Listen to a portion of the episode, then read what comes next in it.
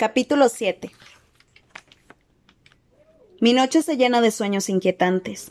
La cara de la chica pelirroja se entremezcla con imágenes sangrientas de los anteriores Juegos del Hambre, con mi madre retraída e inalcanzable y con prima escuálida y aterrorizada. Me despierto gritándole a mi padre que corra justo antes de que la mina estalle en un millón de mortíferas chispas de luz.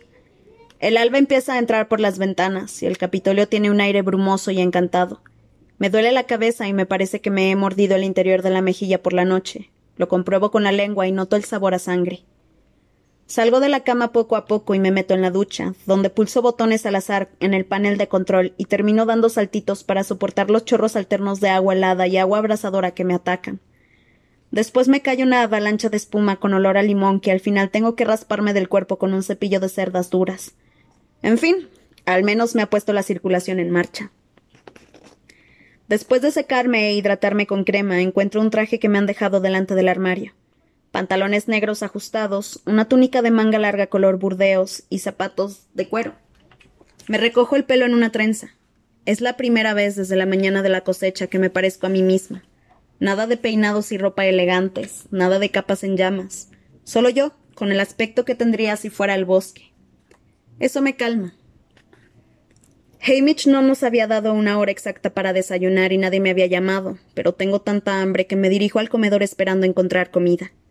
Lo que encuentro no me decepciona, aunque la mesa principal está vacía, en una larga mesa de un lateral hay al menos veinte platos. Un joven, un avox, espera instrucciones junto al banquete. Cuando le pregunto si puedo servirme yo misma, asiente. Me prepara un plato con huevos, con huevos, salchichas, pasteles cubiertos de confitura de naranja y rodajas de melón morado claro. Mientras me atiborro, observo la salida del sol sobre el Capitolio. Me sirvo un segundo plato de cereales calientes cubiertos de estofado de ternera. Finalmente lleno uno de los platos con panecillos y me siento en la mesa, donde me dedico a cortarlos en trocitos y mojarlos en el chocolate caliente, como había hecho Pita en el tren. Empiezo a pensar en mi madre y Prim. Ya estarán levantadas. Mi madre preparará el desayuno de papilla y Primo ordeñará su cabra antes de irse al colegio. Hace tan solo dos mañanas yo estaba en casa. ¿Dos? Sí, solo dos. Ahora la casa me parece vacía, incluso desde tan lejos. ¿Qué dijeron anoche sobre mi fogoso debut en los juegos? ¿Les dio esperanzas o se asustaron más al ver la realidad de aquellos veinticuatro tributos juntos, sabiendo que solo uno podría sobrevivir? Hamish y Pita entran en el comedor y me dan los buenos días, para después pasar a, llenarse los platos. Me irrita que Pita lleve exactamente la misma ropa que yo. Tengo que comentarle algo a Sina, porque este juego de los gemelos nos va a estallar en la cara cuando empiece la competencia. Seguro que lo saben. Entonces recuerdo que Hamish me dijo que hiciera todo lo que me ordenaran los estilistas. De haber sido otra persona y no Sina, habría sentido la tentación de no hacerle caso pero después del triunfo de anoche no tengo mucho que criticar. El entrenamiento me pone nerviosa. Hay tres días para que todos los tributos practiquen juntos. La última tarde tendremos la oportunidad de actuar en privado delante de los vigilantes de los juegos. La idea de encontrarme cara a cara con los demás tributos me revuelve las tripas. Empiezo a darle vueltas al panecillo que acabo de tomar de la cesta, pero se me ha quitado el hambre. Después de comerse varios platos de estofado, Hamish suspira satisfecho, saca una botellita del bolsillo, le da un buen trago y apoya los codos en la mesa. Bueno, vayamos al grano. El entrenamiento. En primer lugar, si quieren, pueden entrenarse por separado. Decídanlo ahora. ¿Por qué íbamos a querer hacerlo por separado? Pregunto. Supón que tienes una habilidad secreta que no quieres que conozcan los demás. No tengo ninguna dice Pita en respuesta a mi mirada. Y ya sé cuál es la tuya, ¿no? Me he comido más de una de tus ardillas. No se me había ocurrido que Pita hubiera probado las ardillas que yo cazaba. Siempre me había imaginado que el panadero las freía en secreto para comérselas él. Estúpido, lo sé. No por glotonería, sino porque las familias de la ciudad suelen comer la carne de la carnicería, que es más cara, ternera, pollo y caballo.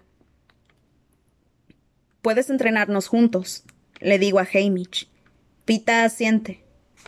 De acuerdo, pues denme alguna idea de lo que saben hacer.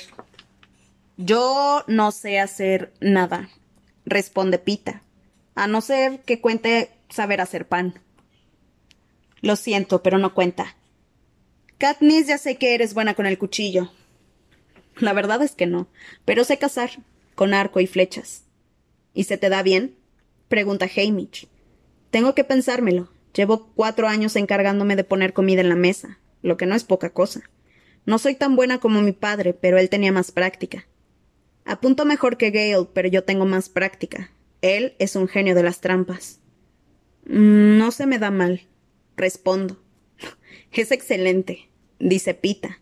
Mi padre le compra las ardillas y siempre comenta que la flecha nunca agujerea el cuerpo, siempre le da en un ojo, igual con los conejos que le vende a la carnicera, y hasta es capaz de cazar ciervos. Esta evaluación de mis habilidades me agarra completamente desprevenida. En primer lugar, el hecho de que se haya dado cuenta, y en segundo, que me esté halagando así. ¿Qué haces? le pregunto, suspicaz. ¿Y qué haces tú?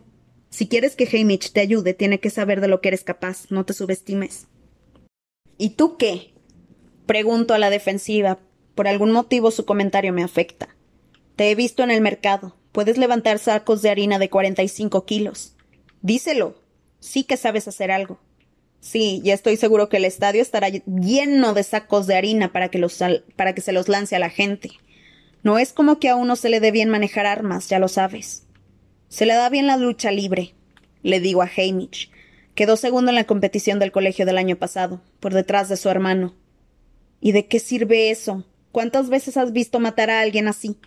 Pregunta Pita disgustado. Siempre está el combate cuerpo a cuerpo. Solo necesitas conseguir un cuchillo y al menos tendrás una oportunidad.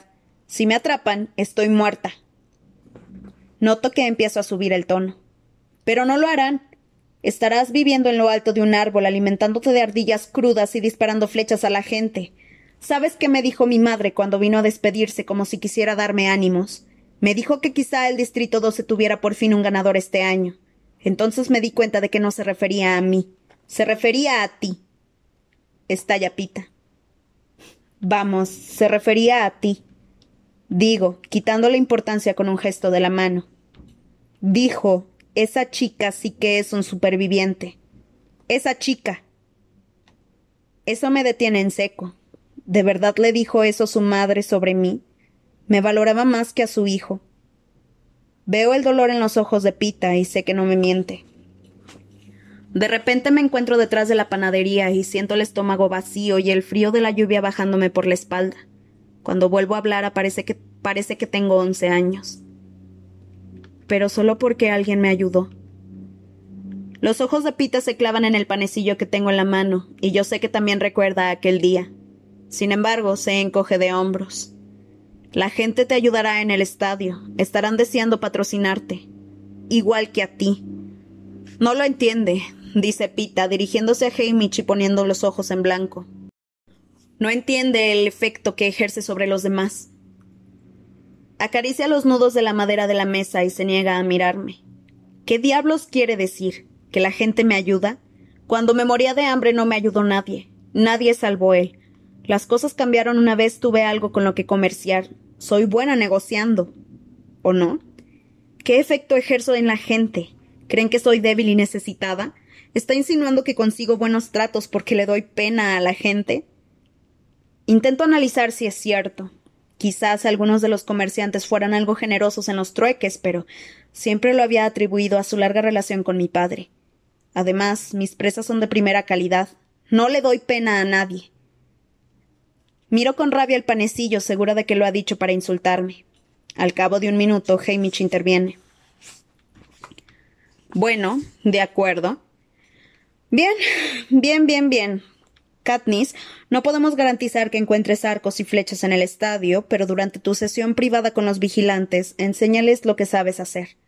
Hasta entonces, mantente lejos de los arcos. ¿Se te dan bien las trampas? Sé unas cuantas básicas. Mascullo. Eso puede ser importante para la comida, dice Hamish. Y Pita, ella tiene razón. No subestimes el valor de la fuerza en el campo de batalla. A menudo la fuerza física le da la ventaja definitiva a un jugador. En el centro de entrenamiento tendrán presas, pesas, pero no les muestres a los demás tributos lo que eres capaz de levantar. El plan será igual para los dos. Vayan a los entrenamientos en grupo. Pasen algún tiempo aprendiendo algo que no sepan. Tiren lanzas, utilicen masas o aprendan a hacer algunos buenos nudos, yo qué sé.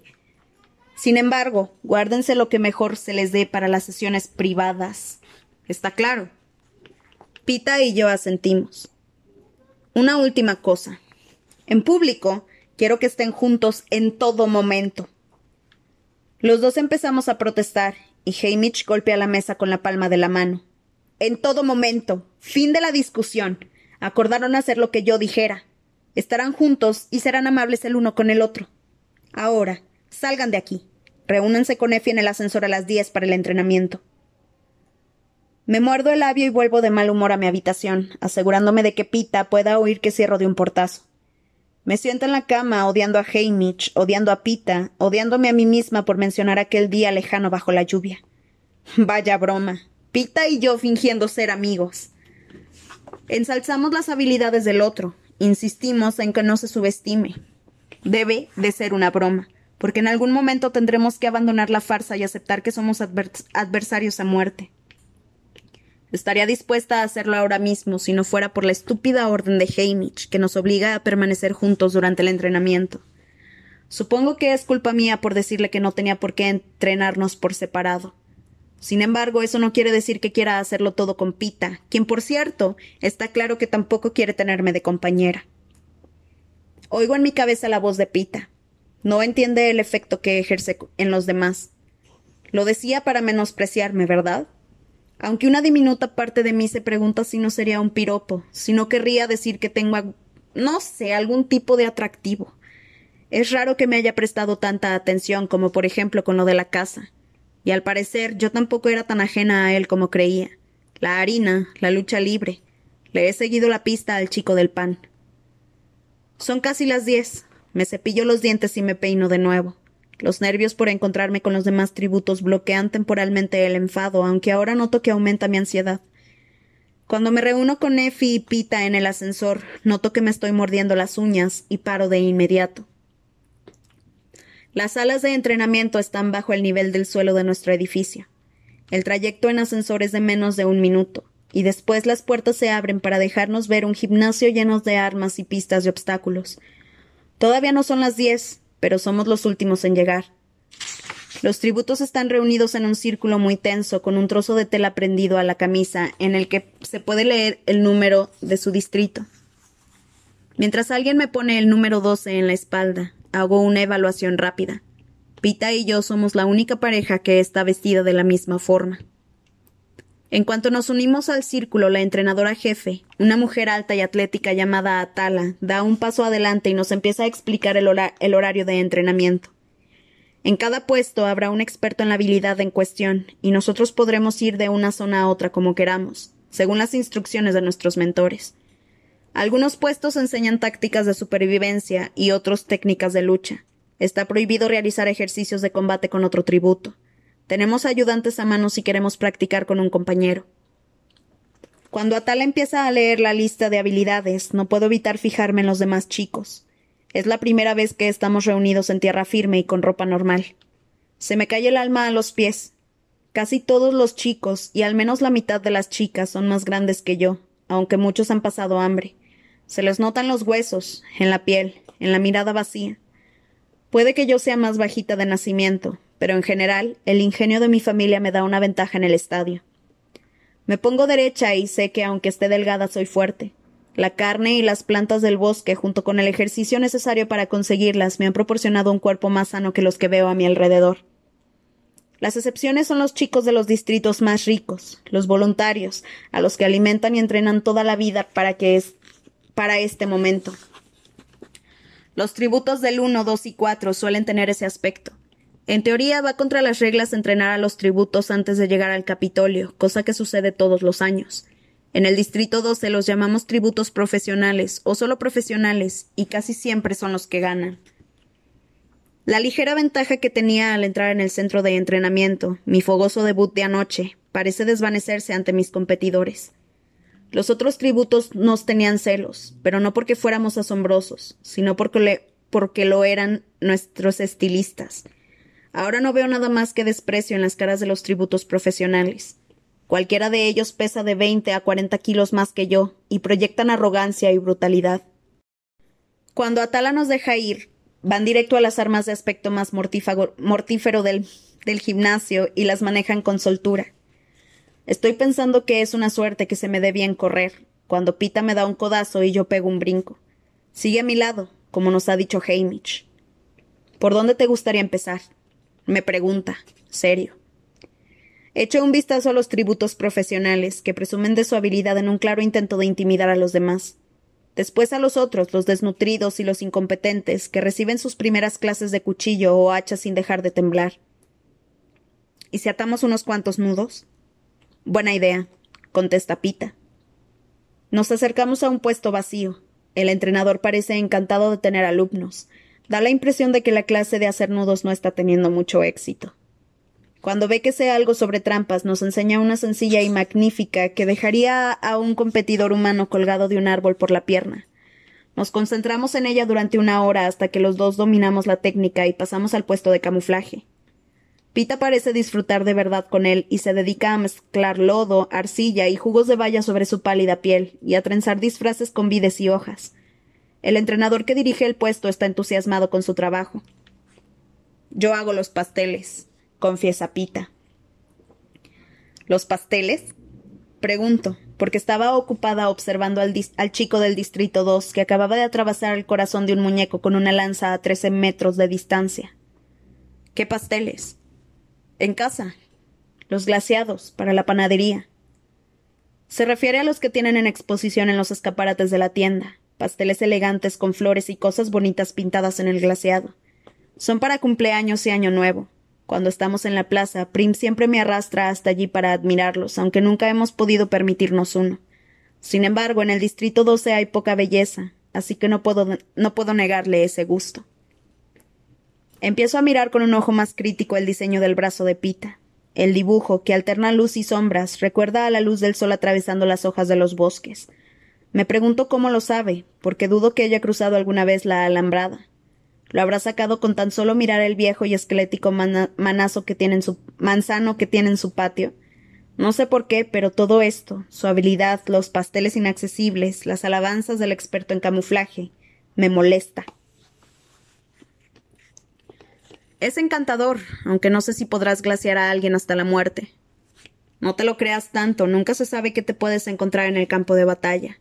Y si es una tarta gigante, empieza a decir Pita. Y si seguimos, lo interrumpo. Los tres días siguientes nos dedicamos a visitar con mucha tranquilidad los puestos. Aprendemos algunas cosas útiles, desde hacer fuego hasta tirar cuchillos, pasando por fabricar refugios. A pesar de la orden de Hamish de parecer mediocres, Pita sobresale en el combate cuerpo a cuerpo, y yo arraso sin despeinarme en la prueba de plantas comestibles. Eso sí, nos mantenemos bien lejos de los arcos y las pesas, porque queremos reservarlo para las sesiones privadas. Los vigilantes aparecen al comenzar el primer día. Son unos veinte hombres y mujeres vestidos con túnicas de color morado intenso. Se sientan en las gradas que rodean el gimnasio. A veces dan vueltas para observarnos y tomar notas, y otras veces comen del interminable banquete que han preparado para ellos, sin hacernos caso. Sin embargo, parecen no quitarnos los ojos de encima a los tributos del Distrito 12. A veces levanto la cabeza y veo a uno de ellos mirándome. También hablan con los entrenadores durante nuestras comidas y los vemos a todos reunidos cuando volvemos. Tomamos el desayuno y la cena en nuestra planta, pero a mediodía comemos los veinticuatro en el comedor del gimnasio. Colocan la comida en carros alrededor de la sala y cada uno se sirve lo que quiere. Los tributos profesionales tienden a reunirse en torno a una mesa, haciendo mucho ruido, como si desearan demostrar su superioridad, que no tienen miedo de nadie y que a los demás nos consideran insignificantes. Casi todos los demás tributos se sientan solos, como ovejas perdidas. Nadie nos dice nada. Pita y yo comemos juntos, y como Hamish no deja de insistir en ello, intentamos mantener una conversación amistosa durante las comidas. No es fácil encontrar un tema. Hablar de casa resulta doloroso. Hablar del presente es insoportable. Un día Pita vacía nuestra cesta del pan y comenta que han procurado incluir panes de todos los distritos, además del refinado pan del Capitolio. La barra con forma de pez y teñida de verde con algas es del distrito 4. El rollo con forma de media luna y semillas del distrito 11. Por algún motivo, aunque estén hechos de lo mismo, me parecen mucho más apetitosos que las feas galletas fritas que solemos comer en casa. Y eso es todo. dice Pita, volviendo a meter el pan en la cesta. Tú sí que sabes. Solo de pan. Bien, ríete como si hubiera dicho algo gracioso. Los dos dejamos escapar una carcajada más o menos convincente y no hacemos caso de las miradas que nos dirigen los demás. De acuerdo, seguiré sonriendo amablemente mientras hablas tú, dice Pita. La orden de Hamish de que parezcamos amigos nos está desgastando a los dos, porque desde que di el portazo se ha levantado una barrera entre nosotros. En fin, tenemos que obedecer. Ya te conté que una vez me persiguió un oso. No, pero suena fascinante. Intento poner cara de interés mientras recuerdo el suceso, una historia real, en la que reté como una idiota a un oso negro por el derecho a quedarme con una colmena. Pita se ríe y me hace preguntas en el momento preciso. Esto se le da mucho mejor que a mí. El segundo día, mientras estamos intentando el tiro de lanza, me susurra. Creo que tenemos una sombra. Lanzo y veo que no se me da demasiado mal, siempre que no esté muy lejos. Entonces localizo a la niña del distrito once detrás de nosotros observándonos. Es la de doce años, la que me recuerda tanto a Prim por su estatura. De cerca aparenta solo diez. Sus ojos son oscuros y brillantes, su piel es de un marrón, marrón sedoso y está ligeramente de puntillas, con los brazos extendidos junto a los costados, como si estuviera lista para salir volando ante cualquier sonido. Es imposible mirarla y no pensar en un pájaro. Tomo otra lanza mientras Pita tira. Creo que se llama Ru, me dice en voz baja. Me muerdo el labio. Ru la amarga, una pequeña flor amarilla que crece en la pradera. Ru, prim, ninguna pasa de los treinta kilos ni empapadas en agua. ¿Qué podemos hacer? Le pregunto en un tono más duro de lo que de lo que pretendo. Nada, solo hablar. Ahora que sé que está aquí, me resulta difícil no hacer caso de la niña. Se acerca con sigilo y se une a nosotros en distintos puestos. Como a mí, se le dan bien las plantas, trepa con habilidad y tiene buena puntería. Acierta siempre con la onda, aunque ¿de qué sirve una onda contra un chico de cien kilos con una espada? De vuelta en la, del en la planta del Distrito 12, Hamish y Effie nos acribillan a preguntas durante el desayuno y la cena sobre todo lo ocurrido a lo largo del día. ¿Qué hemos hecho? ¿Quién nos ha observado? ¿Cómo son los demás tributos? Sina y Portia no están, no están por aquí, así que no hay nadie que aporte algo de cordura a las comidas. Tampoco es que Hamish y Effie sigan peleándose, sino todo lo contrario. Parecen haber hecho las paces y estar decididos a prepararnos como sea. Están llenos de interminables instrucciones sobre qué deberíamos hacer y qué no durante los entrenamientos. Pita tiene más paciencia, yo estoy harta y me vuelvo maleducada. Cuando por fin escapo a la cama la segunda noche, Pita masculla. Alguien debería darle una copa a Hamish. Dejo escapar un ruido que está a medio camino entre un bufido y una carcajada, pero después me contengo. Intentar saber cuándo somos supuestamente amigos y cuándo no me está volviendo loca. Al menos en el estadio estará claro lo que hay. No, no finjamos si no hay nadie delante. De acuerdo, Katniss, responde él con cansancio. Después de eso solo hablamos delante de los demás. El tercer día de entrenamiento empiezan a llamarnos a la hora de la comida para nuestras sesiones privadas con los vigilantes. Distrito a distrito, primero el chico y luego la chica. Como siempre, el distrito 12 se queda para el final, así que esperamos en el comedor sin saber bien qué hacer. Nadie regresa después de la sesión. Conforme se vacía la sala, la presión por parecer amigos se aligera, y cuando por fin llaman a Rue, nos quedamos solos. Permanecemos sentados, en silencio, hasta que llaman a Pita y él se levanta. Recuerda lo que dijo Hamish sobre tirar las pesas. Dice mi boca sin pedirme permiso. Gracias, lo haré. Y tú dispara bien. Asiento con la cabeza. No sé por qué he dicho nada, aunque si pierdo me gustaría que Pita ganara. Sería mejor para nuestro distrito, mejor para Primi y para mi madre. Después de quince minutos me llaman. Me aliso el pelo, enderezo los hombros y entro en el gimnasio. Al instante sé que tengo problemas, porque los vigilantes llevan demasiado tiempo aquí dentro y ya han visto otras veintitrés demostraciones. Están cansados. Además, casi todos han bebido demasiado vino y quieren irse a casa de una vez. No puedo hacer más que seguir con el plan. Me dirijo al puesto de tiro con arco. Ah, las armas. Llevo días deseando ponerles las manos encima. arcos hechos de madera, plástico, metal y materiales que ni siquiera sé nombrar, flechas con plumas cortadas en líneas perfectamente uniformes. Escojo un arco, lo tenso y me echo al hombro el carcaj de flechas a juego. Hay un campo de tiro que me parece demasiado limitado, dianas estándar y siluetas humanas. Me dirijo al centro del gimnasio y escojo el primer objetivo, el muñeco de las prácticas de cuchillo. Sin embargo, cuando empiezo a tirar de la flecha, sé que algo va mal. La cuerda está más tensa que la de los arcos de caza, y la flecha es más rígida. Me quedo a cinco centímetros de darle al muñeco y pierdo la poca atención que me había ganado. Durante un instante me siento humillada, pero después vuelvo a la diana y disparo una y otra vez hasta que me acostumbro a las armas nuevas. De vuelta al centro del gimnasio me pongo en la posición inicial y le doy al muñeco justo en el corazón. Después corto la cuerda que sostiene el saco de arena para boxear. Sin detenerme, ruedo por el suelo, me levanto apoyada en una rodilla y disparo una flecha a una de las luces colgantes del alto techo del gimnasio, provocando una lluvia de chispas. Ha sido una exhibición excelente.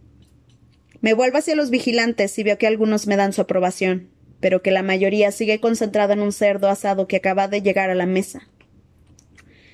De repente me pongo furiosa. Me quema la sangre el que con mi vida en juego ni siquiera tengan la decencia de prestarme atención. Que me eclipse un maldito cerdo muerto. Empieza a latirme el corazón muy deprisa. Me arde la cara, y sin pensar saco una flecha del carcaj y la envío directamente a la mesa de los vigilantes. Oigo gritos de alarma y veo que la gente retrocede, pasmada. La flecha da en la manzana que tiene el cerdo en la boca y la clava en la pared que hay detrás. Todos me miran incrédulos. Gracias por su tiempo, les digo. Después hago una breve reverencia y me dirijo a la salida sin esperar a que me den permiso.